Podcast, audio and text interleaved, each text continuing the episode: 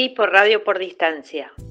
Buenas tardes, o buenos días, o buenas noches. Ya no sabemos en qué horario nos estamos conectando con ustedes, pero sean bienvenidos a otro programa de PIP por radio por distancia. Eh, estoy con Tristán Simanauskas, que está del otro lado, a la distancia. ¿Cómo estás, Tristán? Hola, ¿cómo andás, Victoria? ¿Cómo va? Sí, por eso esa distancia, o por distancia. Este, así que mantenemos un poco el, espíritu de Pipo Radio, pero nos mantenemos conectaditos de esta manera. Bien. Bueno. ¿Qué eh, tenés para contarme hoy? Hoy tengo un tema, Es un tema que a mí me ha dado muchos dolores, muchos dolores de cabeza cuando era estudiante, ya sea secundaria o, estudiante universitaria. Se trata nada más y nada menos que de la termodinámica. Mm. Es un temazo. Sí, sí, sí. Uno lo conoce sobre todo por ah, la primera ley, segunda ley. ¿Vos te acordás que dice la primera ley? Eh, la energía no se pierde, se transforma. Bien, está bien. Más o menos, bien, bien. Algo queda en el, rígido. Bien, sí, algo queda, sí, sí. Está duro, rígido, pero, pero está, está ahí, está ahí, está ahí. Está perfecto. Bueno, resulta que esta gran este, rama de la ciencia que llamaron termodinámica es bastante antigua. Bastante antigua, te diría. Este, empezaron a trabajar conceptos de la misma y bastante, no sé, 1600, incluso algunas cosas, como por ejemplo eh, el calor viene de los juegos. O sea que, puff, ahí ya nos vamos en el tiempo. Sí, Pero el core o el corazón de todo esto surge un poquito después de la invención de las máquinas de vapor. Ajá. Esto sería, a ver, 1700. Fines, sí, fines, mediados, fines de 1700, sí, ahí, sí. Más o menos. Más o menos, sí. Bueno, resulta que este, llamaba mucho la atención que se empezaron a desarrollar ciertas máquinas, pero no se entendía muy bien cómo funcionar, o mejor dicho, cómo hacer para que ese rendimiento en el funcionamiento de la máquina sea el mejor posible. Estamos hablando de las primeras máquinas a vapor que usaban algo que calentaba el agua, que formaba vapor y que eso movía un mecanismo. Y ahí había mucho calor y, muchas cuestiones ahí eh, térmicas eh, que, que no se entendían bien cómo funcionaban. Exacto. Lo único que podíamos ver era que vos calentabas algo, el agua se convertía en vapor, ese vapor hacía como una especie de fuerza y empujaba pistones, las cosas empezaban a moverse y eso se utilizaba para un funcionamiento, como vos dijiste, de tipo mecánico, ¿no? Bien. entonces, eh, una de las cosas que se empezaron a, observar era que a veces las cosas se, se sobrecalentaban, podían pasar eventuales desastres, ¿no? Había como un límite para esto. Básicamente explotaba la máquina. Exactamente, había como que tener cuidadito con esto. Hay varias personas a lo largo y a lo ancho de, no sé si decir el mundo, pero vamos a decir Europa y quizás parte de América, que de manera separada empezaron a hacer observaciones y estudios al respecto. Bien. Una de esas personas se conoce como Lavoisier, que fue el que propuso la teoría del calórico. Teoría del calórico. La teoría del calórico. ¿Qué decía Lavoisier? Lavoisier en realidad lo que consideraba era que el calor era un fluido. ¿Bien? Bien. Entonces, a medida que se fueron desarrollando y se empezaron a observar ciertas cosas, todos trataban de mantenerse bajo esta eh, teoría del calórico. ¿Qué pasa? Eh, más o menos un poquito después, un par de años después, Thompson hace como su primer aporte en donde dice, bueno, el trabajo, trabajo vamos a definirlo como se aplica una energía que hace mover algo. Bien. Por ejemplo, vamos a calentar la olla para los fideos. Bien. Si vos te dejas mucho tiempo, la tapa se va a empezar a mover para todos lados. Bueno, esto es el trabajo que en realidad lo que hace el vapor de agua hace presión y empieza a mover. Bien. O sea, la respuesta mecánica o visible a ese, a ese proceso que se está dando. Exacto. Entonces, él desarrolla una equivalencia, que el trabajo y el calor tenían que ser eh, equivalentes. Bien. Bien.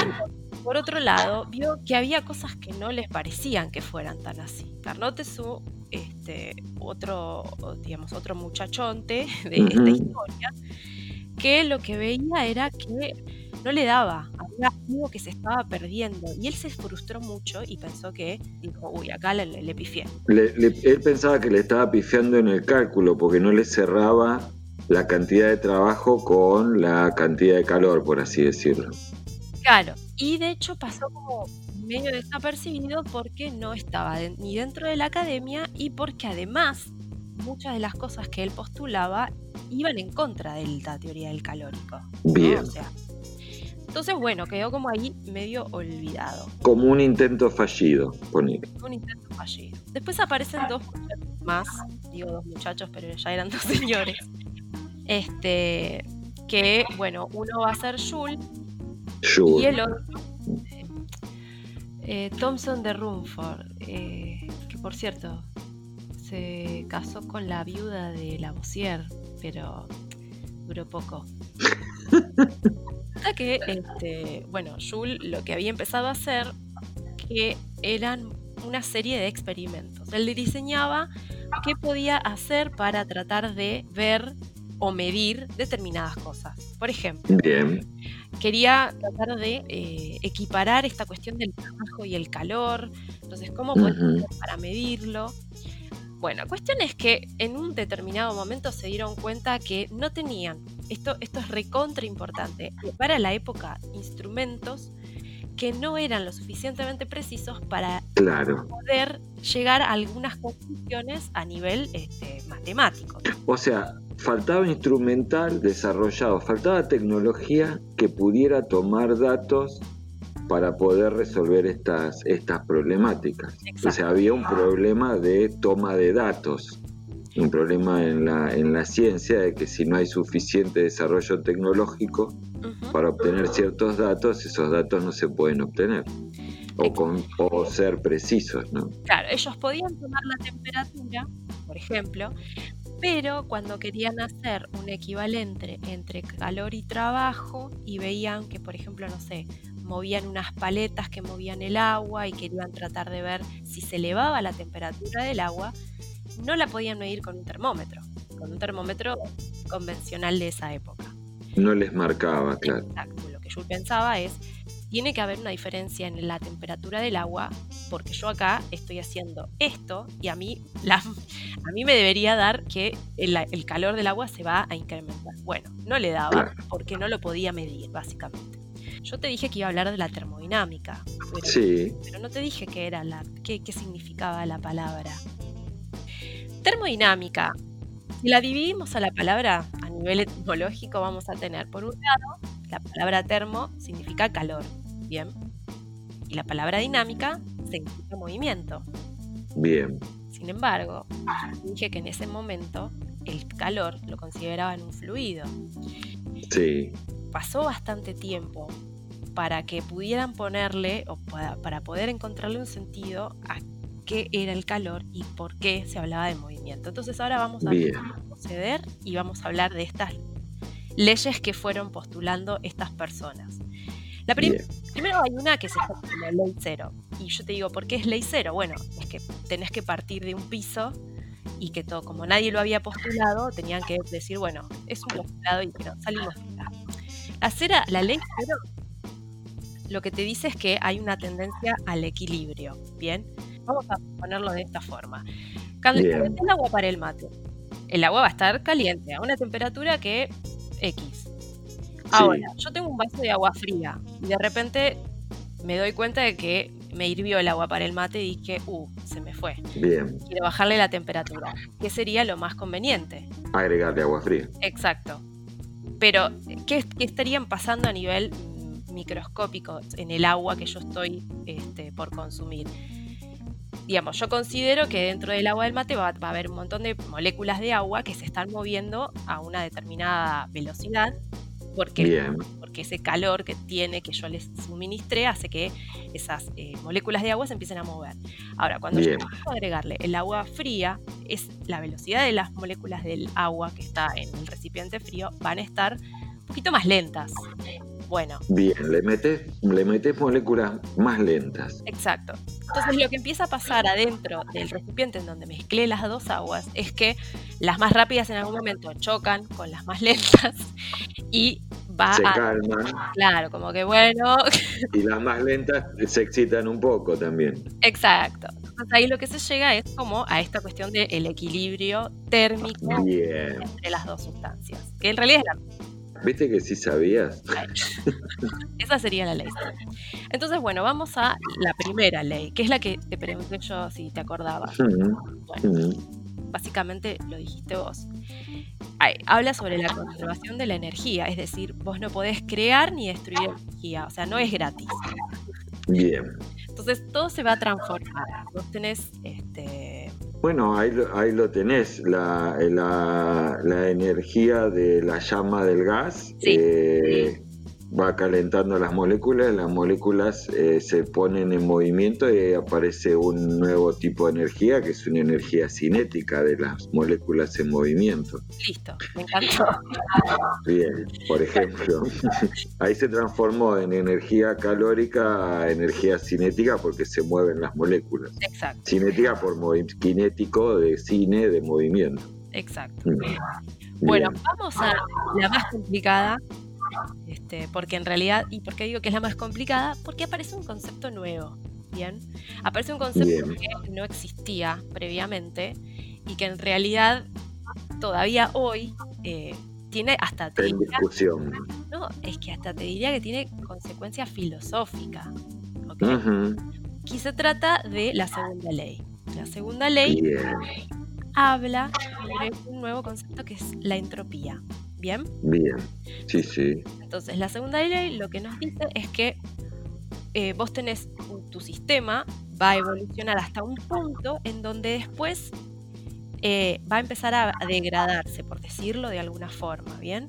Bien. Hay una dirección. Entonces, vos sabés que hay procesos que no pueden ir hacia los dos lados. Hay procesos que solamente van a tener un sentido. El cubito que se derrite, por ejemplo, eh, no, eh, no puede espontáneamente volver a eh, congelarse, sino que solo corre en el sentido de derretirse. Salvo que uno aplique una, un, un proceso en particular. A eso te referís, por ejemplo. Más fácil. Yo tengo una copa de vidrio y la tiro al suelo. Sí. Se va a convertir en un montón de pedacitos. ¿Bien? Ahora, yo agarro esos pedacitos y los tiro al suelo, es imposible que esos pedacitos se vuelvan a convertir en una copa. ¿Es imposible o es muy, muy, muy, muy, muy, muy, muy poco probable? que no debe ser lo mismo. Probable. que es casi imposible. Probable, exactamente. Es casi imposible. ¿Por qué? Bien. Porque tendríamos cuánto, cuánto tiempo del universo, o sea, si vamos a contabilizar desde el momento en el que el universo se crea, eh, hmm. cuánto tiempo llevaría tirar pedacitos de vidrio todos juntos al piso y eh, que en algún momento se vuelva a recrear la copa. Bien, sí, sí, sí. sí está muy bueno lo que me decís porque de hecho, justamente, hay dos formas de describir a la entropía. Una de esas formas es la que vos definiste que tiene que ver justamente con la probabilidad. Que Bien que por eso te digo, la, entropía es algo que este, se, siguió estudiando durante muchísimo tiempo, porque en esa época, cuando estaba nuestros amigos, este, Jules, de aquellos tiempos, no, no estaba el concepto de, probabilidad. Es más, es más, se considera que la entropía no se, no se puede definir dentro de lo que sería la termodinámica, porque la termodinámica estudia a los sistemas propiamente dichos. Bien la entropía sería entrar en el sistema y estudiar sus componentes, que serían, por ejemplo, las moléculas, ¿bien? Bien. ¿Se entiende? Sí, se entiende. Yo siempre tuve, yo siempre tuve también otro ejemplo de la entropía, que es el grado de desorden. Exacto. Es que, es que eh, ahí te fuiste con la cuestión probabilística. Exactamente. Por ejemplo, la probabilidad de que uno entre a la pieza y encuentre todos los zapatos tirados por todos lados es, es, es más alta o más grande a que esté todo acomodado en sus cajones. No quiere decir de que uno no pueda acomodarlo en sus cajones, pero si uno logra acomodar todo en sus cajones, lo que hace es disminuir esa entropía, o sea, disminuir el grado de desorden y dicho de otra manera, el zapato solo lo podría encontrar uno en la cajonera de los zapatos, las medias solo en la de las medias, etcétera, mientras que revoleado todo por todos lados, la probabilidad de que cada objeto esté en cualquier lugar es alta y por lo tanto eso tendría más entropía, ¿no?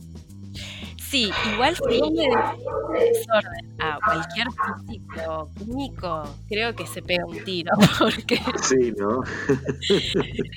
¿Por qué se relaciona eh, dónde está el calor en todo este tema? Y tiene que ver con lo siguiente. ¿Qué pasa cuando vos de repente, que era lo que decía un poco Carnot, ¿qué, qué está pasando? Que yo estoy midiendo algo que debería ser, eh, me debería dar lo mismo, y si yo aplico determinado calor, no ejerzo el mismo trabajo que si yo ejercí este trabajo me debería dar tanto calor. Porque hay una parte del sistema que ese trabajo que se, que se realizó se va a perder en forma de calor, ¿no?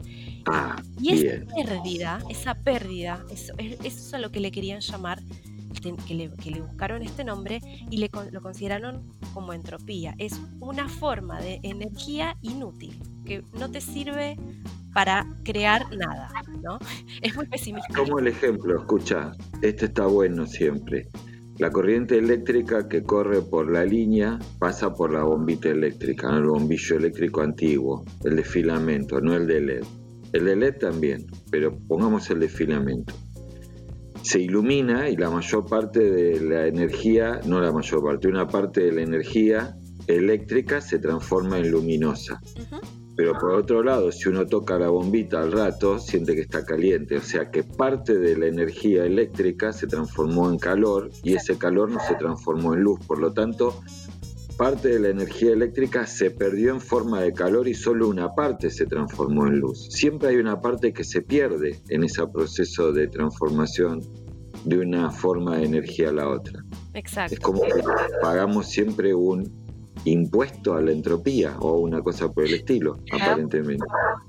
Pagamos un impuesto claro por obtener, para hacer un proceso eficiente o energético. Si vos usás energía para convertir algo en trabajo, y pero bueno, la entropía también, una de las cosas que, que siempre se dice, es que es algo que Sí, siempre aumenta en el, en el universo. O sea, si bien en tu sistema vos podés llegar a disminuir la entropía, por ejemplo, sí, vos ordenaste los zapatos, disminuiste la entropía de tu sistema caja de zapatos, pero aumentaste la entropía del, del universo. La entropía siempre es positiva, al fin y al cabo, en el universo. claro, claro, claro. No hay forma, no hay forma de, no hay forma de zafar de esa tendencia universal a la entropía. ¿eh? Lo que sí uno puede tener son estados de organización dentro de, por ejemplo, el- los seres vivos Sí, en un momento llamaron mucho la atención por este, por este hecho. ¿Cómo podía ser que organismos abiertos que consumían energía, que perdían un montón de energía también en forma de calor y que estaban permanentemente eh, cediendo energía a ese medio, o sea, tendiendo a esa máxima entropía, ¿no? Eh, pudieran al mismo tiempo mantenerse organizados, porque de hecho no nos desarmamos, hasta que no morimos no nos desarmamos, nos mantenemos organizados. Y es que hasta eso se demostró de que bueno, que hay sistemas que dentro del universo hay como microsistemas que a pesar de la tendencia general al desorden, mantienen un orden momentáneo dentro de ese microsistema o eso que vos decís dentro de esa caja de zapatos, ¿no? claro, dentro de esos límites, pero no a nivel de todo el universo. claro, pero no te olvides. Los seres vivos son sistemas que permanentemente están, intercambiando tanto materia como energía. Ujú, Son sistemas abiertos. Entonces, Sí, ese, cada proceso, cada microproceso que hace un ser vivo, por ejemplo, no sé, este, glucólisis, o sea, respiración celular. Bien.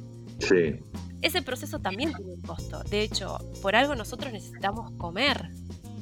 necesitamos ingresar energía, porque parte de la energía de nuestros procesos metabólicos en algún punto se fue disipando en forma de calor, al menos, por Llega un punto en donde la energía que nosotros tenemos necesitamos volver a introducirla para seguir generando otros nuevos procesos. Y eso sigue siendo coincidente con la, con la segunda ley, digamos. Claro, claro, claro. Bueno, de hecho, por ejemplo, del 100% de la luz que recibe una planta, solo el 1% lo transforma en energía química en la fotosíntesis. Wow. sí, el 1, el 1, el 2, eh, como mucho. Y, de, y cuando un herbívoro se come, por ejemplo, una planta, solo el 10%, 10% de la planta eh, logra asimilarlo para su propio provecho. El resto se pierde en el proceso de la digestión, de la masticación, parte hay desechos, etcétera. O sea que solo eso. Cuando un animal come a otro animal, ahí hay un poquitito más de eficiencia, pero apenas un poquitito más. ¿Por qué? Porque solo podemos llegar a aprovechar como mucho el 20% de lo que consumimos. Dicho de otra manera, si nos comemos un bife de 200 gramos, ¿eh? de 200 gramos, solo 40 eh, gramos, solo 40 gramos de bife son los que van a terminar formando parte de nuestro cuerpo, entre comillas. El resto se va a perder en el proceso de masticar, digerir, respirar, etcétera, el bife mismo. Por lo tanto, todo eso que perdemos, eso es todo energía que se va al medio, es entropía. Chao. Y una pregunta. Las redes tróficas. Precisamente. Ah. Esto que te comentaba se vinculaba en las redes tróficas. Ah. Trófica se refiere a, primero están las plantas, las plantas son comidas por los herbívoros, los herbívoros son comidos por los carnívoros, y así sucesivamente. Si en cada paso vos tenés una eficiencia que solo ronda en el 10, el 20% como mucho, y entre sol y planta en un 1%, etcétera, te imaginarás que estás permanentemente perdiendo energía hacia el medio, ¿eh? Eh, energía que, no se puede aprovechar en el proceso. Claro. Y, y, eso hace de que cada vez vos necesites para poder mantener algún animal en, las, en los niveles más altos de esa red o trama trófica, necesitas haber tenido hectáreas y hectáreas y hectáreas de vegetales para poder haber mantenido a cientos de herbívoros, para poder haber mantenido a, decenas de carnívoros, para poder haber mantenido a un par de carnívoros mayores, por ejemplo, como un jaguarete o un león, depende del lugar. De ahí es que esa justamente ese impuesto a la eh, antrópico hace también que tengamos el tipo de distribución de organismos en las redes tróficas que tenemos en el planeta tal como lo conocemos. Chao. La termodinámica de la ecología se llama. Me falta una, una ley. ¿Cuál? El tercer principio. Pero ¿sabes qué dice el? ¿Hay tres? Sí, son tres. Ay, con el cero son cuatro, dale. Claro, bueno, exactamente. Bueno, el tercer principio lo que dice es que en realidad por más que vos lo intentes, nunca vas a poder llegar al cero absoluto. ¿Y qué es el cero absoluto? Para, para, para, para. Ajá. Con respecto al cero absoluto, te propongo que lo dejemos para otro programa porque si yo mal no recuerdo, en Los Caballeros del Zodíaco hay una excelente explicación de qué es el cero absoluto, ¿o no? Muy bien, Tristán. Tienes muy buena memoria. Así que lo, dejamos directamente para el próximo programa. ¿Qué es el cero absoluto? Dale. Y esta idea de la tercera eh, ley de la termodinámica, pero explicado por los caballeros del zodíaco. ¿Qué te parece? bueno, Victoria, fue un placer, como siempre. Igualmente, Tristán. Nos vemos la próxima. Créditos musicales: Acid Trumpet por Kevin MacLeod.